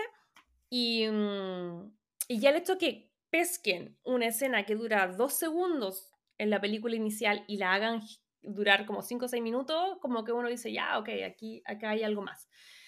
Pero, pero está súper buena. Me da mucha curiosidad que tú la vayas a ver, amiga, porque mi gran como highlight de esta película, si bien me gustaron todos los personajes, creo yo que esta película se la roban, pero así heavy, a Uri Carvalho, quien interpreta a Janice, y Jacqueline Spivey, que interpreta a Demian. Acá oh. los, personajes de Janice y Demian de partida son los narradores. ¿Sabes? Como que la película arranca ah. con ellos, ellos van momento, en momentos musicales y en ciertas canciones van narrándote quiebres, su perspectiva, em, como que eso está súper interesante. Y de hecho la película arranca como en un video vertical de, de teléfono, ellos te hacen como todo el tema de que van a empezar a contar la historia y eh, los dos actores así son increíbles. La Auri Carvalho es Moana. ¿Ya? Esta es la canción de Janice que yo creo que más llamó mi atención, que es una canción que se llama Rather Be By Myself Than With You, que es como mejor estar como sola que mal acompañada. Y todo ese momento, por ejemplo, de cuando la Janice cuenta el plan, que técnicamente se tiran como los brazos de los niños en el gimnasio, eso acá lo vemos en formato de canción. Súper extendido y la tipa canta, pero así increíble. Onda, imagínate, es como estas voces Disney y así, wow. Eh, yo a la actriz no la ubicaba, eh, ha hecho un montón de cosas, pero yo no, no, la tenía en mi radar y de verdad siento que ella y Jaquel, que hace a Demian, que es lo mismo que nosotros habíamos visto, pero además es afroamericano, es como su versión Gen Z, entonces como que sus intervenciones son demasiado graciosas, súper actualizadas y, insisto, ellos son como el soporte. Tanto como que siento que la Janice a nivel vocal y como a nivel de actuación, Demian. Como que siento que ellos están tan así, pero redonditos. Mira, yo anoche, después que terminé de ver la película, eh, a mí me dieron muchas ganas de ir a ver el musical, porque obviamente me puse a ver el trailer de la que están dando ahora en el cine y todo, y después que vi tus videos que posteaste en, las redes sociales, que era 100% musical y toda la cuestión, yo dije, es que esta cuestión yo la compro en bruto, porque eh, obviamente eh, la chica que hace el papel de Regina George, ella viene como del mundo de Broadway, por, lo que caché porque mm, ella cantó en el musical de Mean Girls y después de ahí se la castearon para la serie donde trabajaba mi ex cuñada en Sex Life of College Girl. Eh, y ahí ella tenía un papel importante, era una de las partes de las chicas principales ahí, y ya después se la trajeron para acá a, la película versión musical. Y yo creo que obviamente sin ver la película en el cine, pero solamente viendo el tráiler y cachar el recorrido que tiene para atrás la chiquilla, a pesar que es nueva, yo cacho que hace un papel pero espectacular, tanto cantando, tanto como haciendo el papel de la Regina George, porque igual yo la pude visualizar un poco en la serie de HBO. Eh, así que yo creo que igual ella se roba las miradas en esta en esta película también, ¿no? Sí, es súper protagónica y yo siento que, eh, a diferencia de la Rachel McAdams, yo las entrevistas que he visto de esta actriz y la actitud, ella como que en la vida real es como que igual tiene más actitud de Regina que Rachel. Sí. Como que Rachel uno no ve a Regina cuando la ve en entrevistas, pero a ella tú la ves. Y ella es como igual, como de una personalidad fuerte. Eh, y eso lo estampa. ¿Y sabéis qué me gusta? me gusta que es una Regina distinta. Tiene las mismas líneas, dice las mismas cosas, pero siento que la actriz hizo, un súper buen trabajo, tanto ella como a, eh, que es la que, eh, Rice, que hace a Katie, que es, no sé si viste eh, Mayor of Easttown con la Kate Winslet, ¿la viste? Mm, parece que no. Bueno, Filo, ahí era la hija de Kate Winslet. Bueno, da lo mismo. Pero estas dos actrices como que se adueñan de los personajes de Katie y de Regina, pero hacen versiones distintas. Y eso es súper como difícil, porque es una película que uno tiene muy internalizada. Entonces, creo que ella lo hace súper bien en el sentido que es otra Regina. Oye, ya todo esto yo juraba de guata de guata que el chiquillo que hace de Aaron era el hijo de la Reese, pero no, no, no es nada. Pero se parecen. Sí, eh, el. ¿Cómo se llama? Christopher Briney. Sí, yo no la he visto, pero creo que él sale en una serie de Prime que se llama The Summer Turned Pretty, ¿o no? Que parece que es un libro también. Pero el hijo de la Reese es más chiquitito. Sí, pues este es más grande, este tiene veintitantos.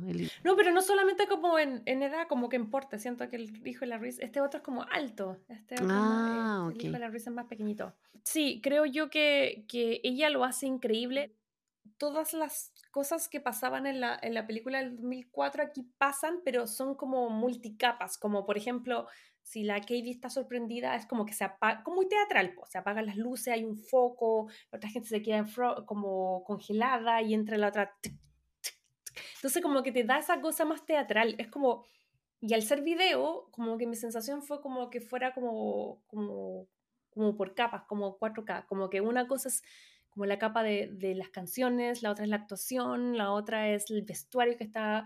Ojo que el vestuario igual ha estado bien criticado porque mm, ¿Sí? eh, dicen que no es tan bonito y como que igual había una controversia así como que la gente joven ahora no se viste tan No se viste. bonito. como que es lo que hay. ¿Sabéis que igual me hubiera gustado que esta Regina hubiera tenido el pelo de otro color? No hubiera sido rubia de nuevo. Porque ya que estamos de las diversidades, ¿por qué tienen que asociar a la mina mala rubia? Es que, ¿sabéis qué, amiga? Cuando veáis la película te das cuenta que da lo mismo el color del pelo. Es lo que menos importa. Porque en verdad la chica yo creo que, bueno, la actriz es rubia y la actriz lo hace súper bien. Ella es Regina y es tan igual a la Lucy Phillips, que es la que hace de su mamá. Es- ese cast está súper bien hecho. Em, y de hecho, viendo una entrevista de Lucy Phillips, eh, me di cuenta de que tenían esta idea hace rato, porque ella dijo que ella conocía a la Tina Fey hace mucho tiempo Ya. y que un día le había dicho, anda a ver mi obra de Mean Girls a Broadway. Y ella fue y le dijo, mira, fíjate en la chica que hace Regina, es, un, es como si fuera tu hija. Y en verdad, ellas no, no están genéticamente eh, Asociadas. pero se parecen mucho. Entonces la, la Tina le dijo, quiero que vengas a Broadway, ¿por qué no haces de la mamá? No sé qué. Y ahí justo fue la pandemia, esto fue en el 2020. Entonces, obviamente eso bloqueó el proyecto, pero la Tina Fey tenía hace rato como traerla al cine. Entonces, ahora cuando se reanuda, eh, deciden ya sacarla a los 20 años y todo bien. Evidentemente, el lenguaje está llevado para la gente joven de ahora, entonces, como Sí, que lo que está entretenido es como meten las redes sociales, pero creo yo que de una forma orgánica, porque a lo mejor lo, lo más como, no sé si fácil, pero como obvio hubiese sido eh, que fuera un Twitter, ¿cachai? Todo ese tipo de cosas.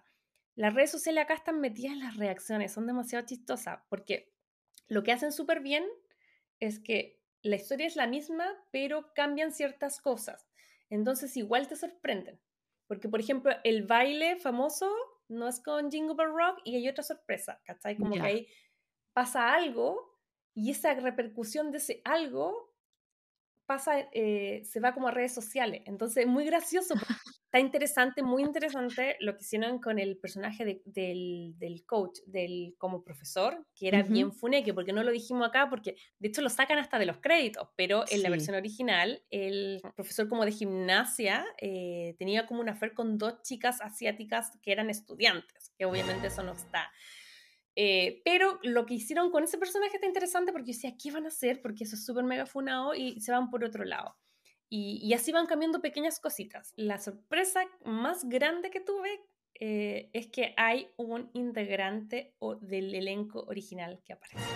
Ujú. ¿Cuándo, cómo y dónde no les voy a contar? Pero eso está buenísimo porque fue un secreto así en cuatro, en muchas, muchas llaves. Nadie sabía hasta el estreno. De hecho, a mí me llamó la atención cuando eh, en la alfombra roja vi a esa persona y, y después dije, ¡oh, qué buena onda! Fue a apoyar. Y después caché que salía. Está en el reparto en IMDB. Ah, ya, pero bueno, para la gente en la casa, si yo sé que a ti te gustan los spoilers, lo vas a ver igual. De hecho, Tina ya salió y esa persona salió haciendo entrevistas, pero Sí. como en Chile todavía no salía la película, no lo voy a decir, pero el que sabe, sabe. Oye, lo otro que me gusta también que sale es la chica de Emily in Paris, la amiga. ¿Y sabes por qué sale? Porque No. ella, ella, su- su rol crítico por el cual la eh, escogieron para Emily in Paris y luego para muchas otras cosas más, es porque ella hizo por muchos años a Gretchen en el musical de Mean Girls. Ella estuvo en Oh. Broadway y de hecho por eso eh, en Emily in Paris la, la eligen como cantante. Mm. Como que fue su rol que la, la llevó como al, al, entre comillas, el estrellato. Entonces como a modo de honor la ponen como profesora de francés, pero tiene un- una cosa muy chiquitita. Los otros actores y los otros profesores son los mismos del original y eso está entretenido ver. Ah, se me había olvidado. Uno de los pocos famosos que he visto en Hollywood es el eh, Principal Duval, el, el que hace de director. Una vez lo vimos a Tim Miewood, algo así se llama. Lo vimos en Venice una vez. Y yo no lo reconocí, lo reconoció John. Y John me dijo, ahí va el director de Girls. Y así como, Oye, y hablando del director, eh, me di cuenta en el trailer, porque no he ¿Mm? visto la película todavía, que sigue con la mano mala. Ese es un guiño que es súper entretenido porque es como, bueno, en fin. Pero creo que la película, lo bueno que tiene, si tú no sabes nada, te vas a sorprender porque eh, mm, no tienes tan internalizada la película. Pero si tú te sabes la película de memoria, también te vas a sorprender porque te, te deja esos regalitos, como por ejemplo lo del tema de, de que está enyesado, que eso es lo que pasó en la vida real, que se cayó el actor durante la En la vida real tenía la mano quebrada, por eso tuvo que estar como con esa venda y todo el tema siempre. Que él decía que tenía problema el túnel carpiano. Bueno, como, sí, pero no te ponéis yeso para eso, pero en fin. Pero sí, chicos, está súper entretenida. Yo la recomiendo. Quedé muy eh, gratamente sorprendida por las actuaciones de la gente joven. Creo, tengo la sensación, y ojalá que sea así, que tenga el mismo efecto de que tuvo en la primera versión, de que sea una lupa para ampli- amplificar las carreras de estos, de estos eh, actores nuevos, que yo considero que son súper talentosos, sobre todo eh, la chica que hace, la René, que hace a Regina. Mm. Creo que incluso en esta versión me gusta mucho más Gretchen. Creo que el, el cambio que le hacen está bien entretenido.